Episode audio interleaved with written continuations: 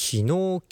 の話なんですけど急にこう勉強の熱がこう目覚めたというか勉強しなきゃなみたいなことで TOEIC ねビジネス英語の TOEIC の試験を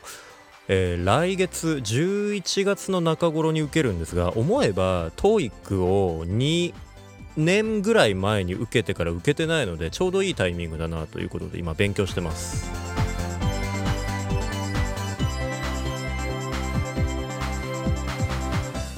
西暦2022年10月16日日曜日夜19時7分くらい収録のテクノロジートークステーション第、えー、1264回目おはようございます。テクノでござい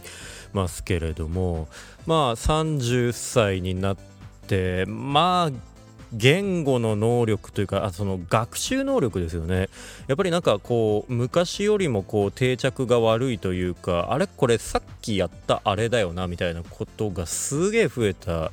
感じがするんですが、まあ、まだまだ力は磨いていかないといけないなというか、はい。えー、今回の TOEIC、まあ、来月ね受ける TOEIC は実は公式の TOEIC ではなくて実は職場の方でなんかこうある仕事に関わるセミナーを受けると TOEIC のお金が無料になりますみたいなそういうのででセミナーを受けたので無料になったっていうことなんですがその要はタダで TOEIC を受けてくるという感じです。はい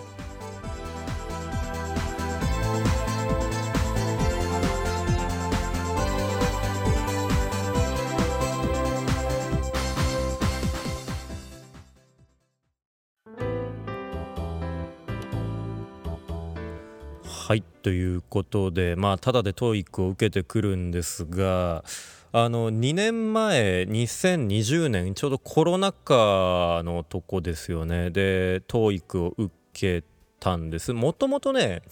えっとねコロナが流行った瞬間というかスタートの、えー、2020年3月に TOEIC 受ける予定だったったのがなんかね中止になったんですよコロナの関係でちょうどね北海道だけがあの今も同知事ですけど鈴木直道知事があの後々めっちゃ怒られたらしいですけどもあの北海道だけ緊急事態宣言出して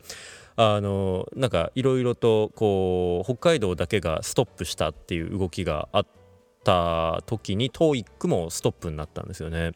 でその時にまあ受験料ってまあもともと振り込んでますけどあの振り込んでるっていうか、まあ、クレジットであれ払ってましたからまあ返金じゃなくて次 TOEIC 受ける時にまあ受験できるバウチャーみたいなものを、まあ、もらったみたいな感じだったんですよね。だからまあそういう感じで11月2020年ねとコロナ1年目に11月15日に受けてそれが、えーと、僕にとって一番高いスコアが今まででね一番高いスコアが出たんです。でその時に使ってた、えー、読解の参考書がですね、えー、関正夫さんの本なんですけれどもすごい分厚いですね。極めろ。リーディング回答力 TOEIC LR、えー、パート7というのを使っていました、えーと、極めろっていうそのあの南極の極ですよね。あの北極の極あの極めろっていうその極めるの漢字が、えー、めちゃくちゃでっかくこう表紙にドンと載っているあの TOEIC で860点を超えるのが目標みたいないわゆるこう発展的な問題を取り扱っているようなもので700ページ800ページぐらいあってそれが全部、えー、TOEIC のパート7一番最後の、えー、長文読解問題だけっていう長文読解だけで500問ぐらいあるんですけど、えー、それがですね今日2022年のえー、10月16日に時終わりましてさっきスタディプラス久しぶりに更新して、えー、やったんですけれどもまあねあのー、大変でしたね はいまあ2年間しっかり勉強したかっていうとまああの継ぎはぎだらけというか折に触れてやってたぐらいなんですけどいやでもねあのーちょっと来月がね、不安というか楽しみになってきましたね。うん。なんか、700ページってなんかもう本当辞書みたいな重さなんですよね。分厚さもそうなんだけど。で僕のまあ高校受験大学受験ねあと就職に向けての試験とかもトータルで込み込みで見てみて、えー、僕がそのいわゆる問題集参考書っていうのを投資で全部問題触れたみたいな経験ってあんまりないもんですから。だからなんかそうですねそれこそまああれやれ1周したとか2周したとかっていうのってなんか本当に薄っぺらい問題集とかであれば1周2周とか、ね、5周6周とかさ大学受験の時とかあのやったりとかはありましたけどやっぱりなんかそれ以来分厚い700ページとかになるものっていうのはなかなかやらないですよね。で実はこれあの僕リスあの TOEIC はあの世の中でいうとこの比較的高得点の方ではあるんですけどそのリスニングとリーディングってあって僕リスニングは結構高いんですけどリーディングが結構弱いんですよね。で僕あの TOEIC